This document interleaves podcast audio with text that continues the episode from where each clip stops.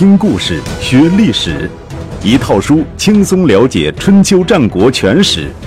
有声书《春秋战国真有趣》，作者龙震，主播刘东，制作中广影音，由独克熊猫君官方出品。刚柔并济的政治斗争，一个奸雄的诞生。第七十集。第三章，楚国称霸，问鼎天下，楚庄王的醉翁之意。晋成公上台的第二年，也就是公元前六零六年，晋国再一次发动对郑国的战争，打到了郑国的盐城。这一次，郑国选择了和谈，晋国见好就收，派士会到郑国会谈。双方签订了和平条约。晋国在这个时候进攻郑国，是钻了楚国人一个空子。这年春天，楚庄王出人意料地率领大军北上，讨伐居住在伊水流域的陆浑戎族。伊水流域自古是周王室的领地。周平王东迁的年代，周朝大夫辛酉办事经过伊水流域。看见当地的人民披头散发，在野外举行祭祀先祖的活动，就预言道：不出一百年，这个地方就要变成戎族的地盘了，因为这里的人们已经放弃了周礼。到了周襄王年间，由于王室内乱，戎族多次入侵洛邑，秦晋两国为了替王室解决这一麻烦，想出了一个以戎制戎的主意。于公元前六三八年，将原本居住在今天甘肃敦煌一带的陆浑戎族迁到伊水流域，使之成为王室抵御戎族入侵的一道屏障。秦晋两国如何诱使陆浑戎族从敦煌迁到伊水流域，史书上没有记载。可以肯定的是，陆浑戎族迁居之后，与晋国保持了相对良好的关系。也确实为周王室抵御其他戎族的入侵起到了一定的作用，但是以戎制戎的毛病也是显而易见的，那就是赶走了狼而引来了虎。随着晋国势力的衰弱，失去羁绊的陆戎魂族对周王室的威胁也日益明显，成为了王室的一块心病。自齐桓公提出“尊王攘夷”的口号以来。欲成霸业的诸侯都将讨伐四夷作为建功立业的重要手段。齐国曾经北御敌夷，讨伐山戎；晋国大败赤狄、白狄，俘获其部落首领；秦国则讨伐西戎，向西开辟千里疆土。而楚国多年以来被视为蛮夷之国，在尊王攘夷的主题中，是被攘的对象。这也是楚成王文治武功纵横中原，却没有被视为霸主的重要原因。到了楚庄王的年代，楚庄王认识到，如果要在中国的历史上写下光辉的一笔，就不能满足于征服陈、郑、蔡、宋几个弱国，也不能以打败晋国这样的大国为傲，而是要向周王室抛出橄榄枝，在秦王这件事上博个头彩。因此，楚庄王选择了陆浑戎族作为对象，不远千里率兵北上伊水流域，给了陆浑戎族一次出其不意的打击，算是给了周天子一份见面礼。从另一个角度讲，楚军能够跑到伊水流域打击戎族，也就能够直接威胁到晋国的南部边境，对晋国也是一次军事威慑。打败陆浑戎族之后，楚庄王意气风发，将大军带到洛邑城下，举行了一次盛大的阅兵仪式。当时的周天子是新上任的周定王，对于楚国人的举动，他既是欣慰又是担忧。欣慰的是，楚国人千里迢迢来秦王，虽然没有彻底将陆浑戎族清除出伊水流域，但已经让王室上下感到非常满意。担忧的是，楚国人历来强悍，又有南方蛮夷的野蛮习气，数万虎狼之师停驻在洛邑城外，很难说会发生什么问题。考虑再三，周定王派大夫王孙满前往楚营慰劳楚庄王，并且犒赏楚国三军。王孙满既然被称为王孙，自然是王室的后裔。公元前六二七年，秦穆公派孟明氏千里奔袭郑国，秦军经过王都洛邑。当时年幼的王孙满站在洛邑北门，看到秦军行为举止轻浮，便预测说秦军必然失败。后来秦军在回师途中，经过崤山的时候，果然被晋军部队伏击，全军覆没。王孙满因此被视为有先见之明。楚庄王用隆重的礼节接待了王孙满。酒足饭饱之后，楚庄王突然问了一个问题：“我听说当年大禹铸有九鼎，夏商周三代相传，以为国宝，现在收藏在洛邑的王宫之中。不知道这九鼎的形状、大小、轻重如何？请您介绍一下。”所谓鼎，通俗的讲，就是青铜做的大煮锅，一般有三足两耳，主要用来煮肉。但是，在华夏文明中，鼎被赋予了远远超过炊具的意义，作为象征王权、军权的礼器而代代相传。大禹所铸的九鼎，更是象征天下九州统治权的至高礼器。在秦始皇的玉玺出现之前，九鼎就是当之无愧的最高权力的象征。楚庄王问这个问题，看似勤学好问，实际上有其深意。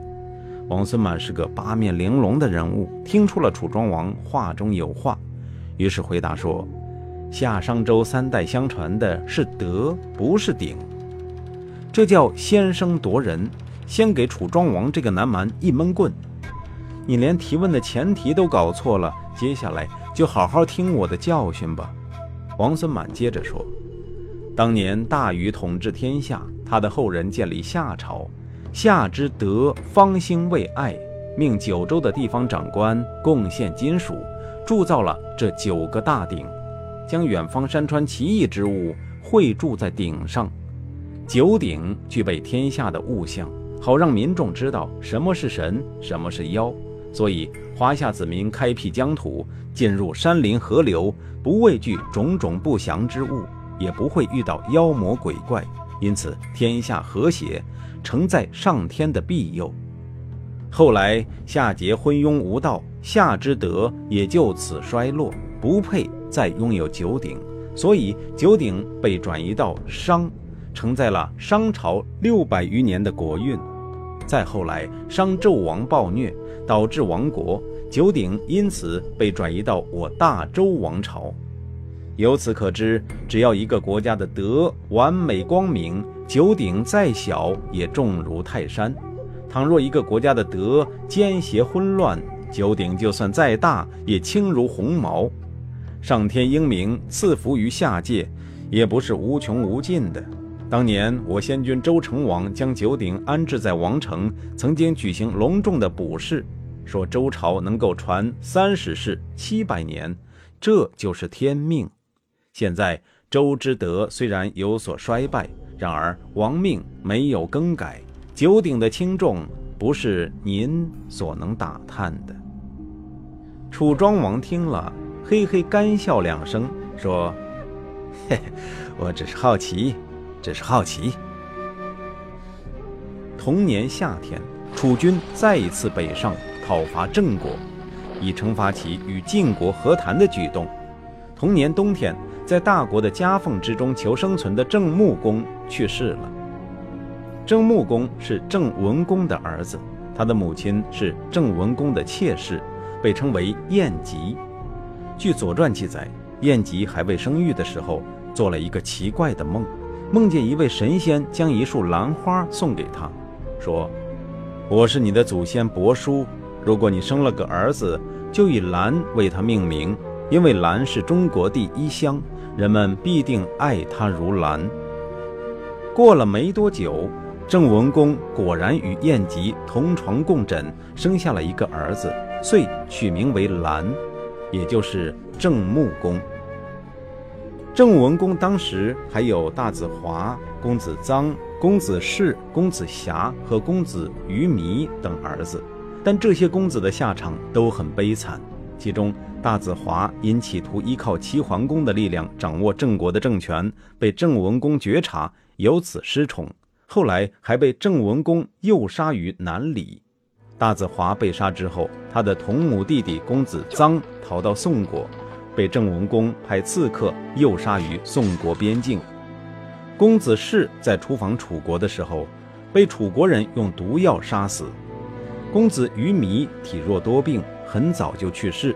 公子瑕逃到了楚国，后来跟随楚成王讨伐郑国，不小心在周氏之汪中翻车，溺水而亡。而晏吉所生的公子兰，很早就出逃到了晋国。后来受到晋文公的照顾，在晋国的武力扶持下，回国当上了大子，并且在郑文公死后顺利即位，成为了郑穆公。据说郑穆公去世之前，正好是兰花枯萎的季节，他哀叹道：“兰花死了，我也就应该死了。我是因兰而生的呀。”于是命人将枯死的兰花收割下来。然后才撒手而去。郑穆公死后，大子仪即位，也就是历史上的郑灵公。楚庄王得知这个消息，于第二年，也就是公元前六零五年春天，派使者给郑灵公送去一份奇特的礼物——一只巨大的山龟。楚庄王希望通过乌龟外交来拉拢郑国，没想到给郑灵公。带来了杀身之祸。郑国地处中原，山川湖泽远不如楚国多，加上开发过度，奇禽异兽早就不见踪迹。看到楚国人送来的这只大龟，晋灵公感觉非常稀奇。但是稀奇归稀奇，按照中国人的习惯，即使是看到恐龙，第一个问题也就是能不能吃，好不好吃。到了后世。能不能吃这个问题就省略了，直接问味道如何了。所以，晋灵公收到大龟，就下令将它杀了，炖一锅龟肉分给左右近臣吃。为了增加这次聚餐的戏剧性，他还故意保密，事先不让大家知道要吃什么，只是派人叫大家来宫中开会。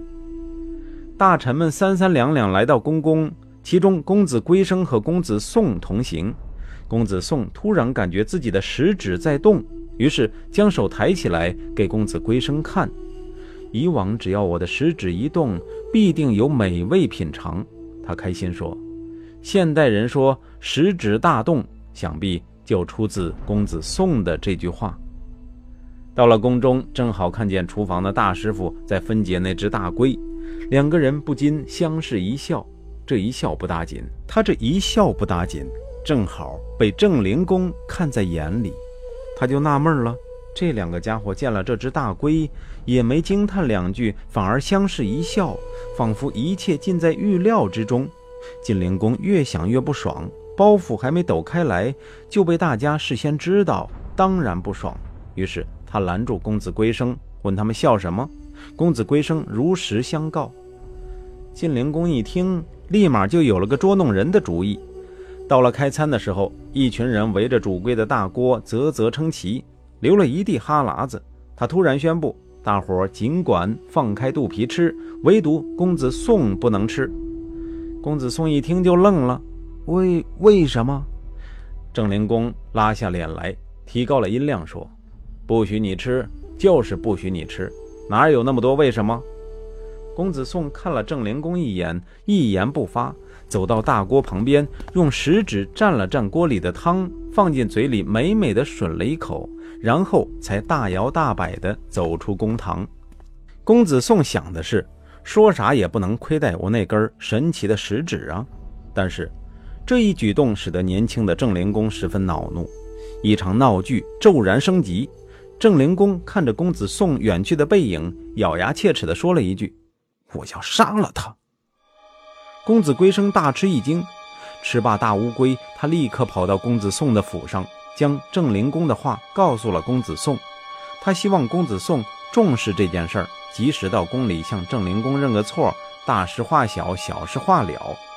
但公子宋听到公子归生的警告，一点也不吃惊，反而很镇定地对公子归生说：“既然如此，我不如先杀了他，以免后患。”公子归生心里一沉，说：“别这样吧，畜生老了，人们有且舍不得杀他，何况是国君。”公子宋也不争辩什么。没过几天，朝野之间突然出现奇怪的传闻，说公子归生要弑君自立，谋朝篡位。这自然是公子宋做的好事儿。既然他的想法让公子归生知道了，他只有两条路可走：要不就杀了公子归生以保守秘密，要不就拉公子归生下水，逼他造反。公子宋选择了后者。谣言越传越烈，而且郑灵公似乎也相信了谣传，对公子归生的态度变得冷淡起来。公子归生有口难辩，干脆加入了公子宋的阴谋。成为了公子宋的同党。公子宋于同年夏天发动宫廷政变，刺杀了郑灵公。春秋记载说，郑公子归生弑其君仪。左传解释说，公子归生在郑国主政多年，然而权谋不足以制止内乱，所以要以这种方式来批评他。又评价说，当初公子归生拿畜生说事儿。劝阻公子宋是仁的表现，然而没有揭发公子宋的阴谋，反而被迫成为公子宋的同党，是不武的表现。所以，公子归生不能达到仁的境界，而陷入弑君的罪名。郑灵公死后，郑国人准备立他的同父异母的弟弟公子去疾为君。公子去疾推辞说。如果以贤良为标准选择君主，我显然达不到。按照长幼有序的原则，我又不及公子坚年长，于是立郑灵公的另一个同父异母弟弟公子坚为君，也就是历史上的郑襄公。郑襄公既然即位为君，按照当时的习惯，郑穆公的其他儿子被统称为穆氏之族。郑襄公上台之后。准备驱逐郑穆公的其他儿子出境，以免他们威胁自己的地位。唯独公子去疾，因为曾经让位于他，所以特别开恩，允许公子去疾继续在郑国生活。公子去疾对此坚决反对，说：“穆公的后人都应当留在郑国，这是他老人家的愿望。如果您一定要驱逐他们，就应该一视同仁，单独留下我有什么用？”郑襄公才意识到自己做的太过分，于是放了兄弟们一马，让他们都留在郑国做大夫。楚庄王的一只乌龟引起了郑国的政权更迭，这是他始料不及的。但是他没有心情看郑国的热闹，因为他本人正面临亲政以来最大的一次危机。危机的根源是楚国现任令尹窦月娇。前面说过，窦月娇是若敖氏的后人，与楚庄王是同祖同宗。自楚成王年代的斗谷乌兔当上楚国的令尹以来，若敖氏基本上垄断了令尹这一职务，成为了楚国的令尹专业户。窦月娇的父亲字子良，是子文的弟弟，在楚成王年代担任司马一职。子文对窦月娇这个侄子历来不感冒。甚至可以说很反感。他曾经劝子良说：“你这个儿子有雄虎的外表和豺狼的声音，最好现在就杀掉他，否则的话，将给我们若敖之族带来灭顶之灾。”谚语说：“狼子野心。”你儿子就是狼，又怎么能够蓄养？子良对于子文的这一番话将信将疑，慢慢也就忘了。但子文对窦月娇的看法一直没有改变。到了行将就木的时候，还把自己的族人召集起来说：“一旦窦娇当政，你们就赶快逃离楚国，免得受其牵累，大祸临头。”子文越想越不放心，潸然泪下，哀叹道：“就算有鬼，也要求食，难道我们若敖氏之鬼就要没有饭吃了吗？鬼靠后人供养，子文这样说，自然是指若敖氏即将灭族，以至于没有后人可以供奉祭祀先祖了。楚庄王年代，子文的儿子窦班担任令尹，窦月娇担任司马，韦甲担任公正。窦月娇与韦甲结成政治同盟。联合起来，在楚庄王面前说窦班的坏话，将窦班赶下台，由窦月娇取而代之。韦甲则升任司马。后来，窦月娇又与韦甲发生矛盾，于是利用若敖之族的势力，将韦甲囚禁在辽阳，后来又将他杀死。司马是轻一级的大官，窦月娇敢通过家族的势力囚禁和杀死司马。可见其在国内是何等飞扬跋扈，完全没有把楚庄王这位雄才大略的君主放在眼里。他凭借的是什么？是若敖之族在楚国的地位。自子文以来，若敖之族盘踞在楚国令尹的高位上，成为一人之下、万人之上的尊者。他们的门生旧吏、亲戚朋友形成了一个庞大的根系，牢牢地扎根于楚国。若敖之族已经成为不可一世的政坛哥斯拉。毫不夸张地说，若敖之族跺跺脚，荆楚大地都能感觉到震动。而窦月娇杀死韦甲之后，干脆一不做二不休，在征野举起了反叛的大旗，将矛头直接指向了楚庄王。面对窦月娇的挑战，楚庄王的第一个反应不是起兵讨伐，而是妥协。他向窦月娇提出，以三王之子作为人质，送到窦月娇处，换取楚国的和平。所谓三王之子，就是楚文王、楚成王、楚穆王的后人，也是楚国王室的重要组成部分。楚庄王提出将这些人送给窦月娇做人质，打的也是一张亲情牌，希望窦月娇看在同一个祖宗的份上，不要分裂楚国。但是，这一建议被窦月娇拒绝了。他带领大军向郢都前进，并在张氏建立了自己的大本营。事到如今，楚庄王不打都不行了，他只好率领部队从郢都出发，前去迎战窦月娇。双方相遇于高虎。从人数上讲，楚庄王的部队占优势，但是从质量上讲，窦月娇率领的若敖之族，自古以来就是楚军的精锐，装备精良，训练有素，而且有丰富的战争经验。与普通的楚国部队相比，是职业军人与义务兵的差别，不可同日而语。窦月娇本人更是文武双全，入得朝堂，下得战场，尤其以善射闻名于世。当时两军对峙，窦月娇艺高人胆大。单车独胜，跑出队列，要求楚庄王出来说话。楚庄王早就听说过窦月娇的剑术，没有上他的当，远远地躲在射程之外，甘当缩头乌龟。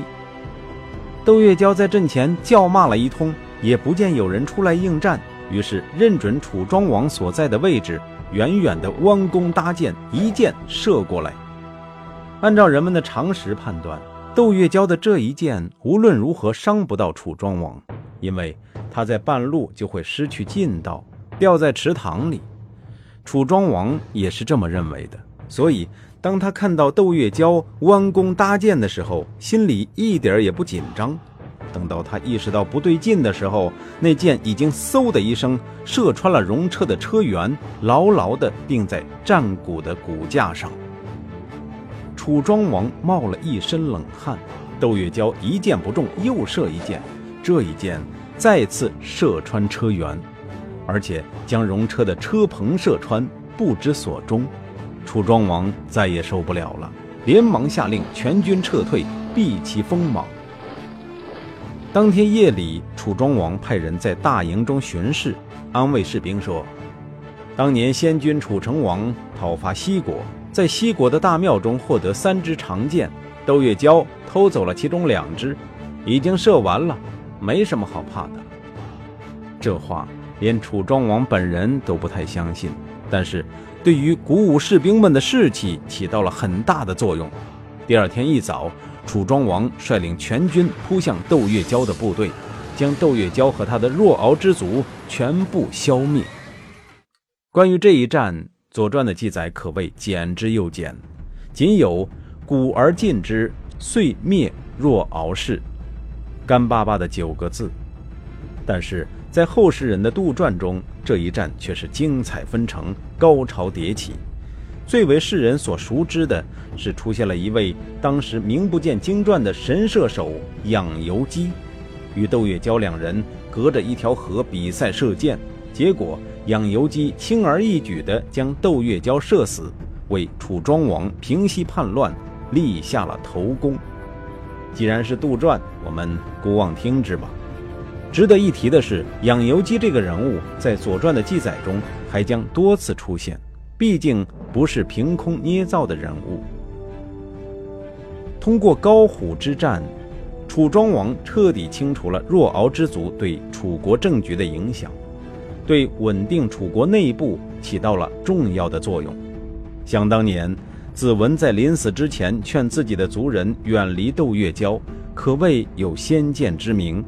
但是，当窦月娇当上令尹之后，若敖之族非但没有逃离楚国，反而助纣为虐，帮助窦月娇囚禁和杀死韦甲，走上了叛乱和分裂楚国的道路，因此才会有灭族之灾。若敖之族也并未因此完全绝后。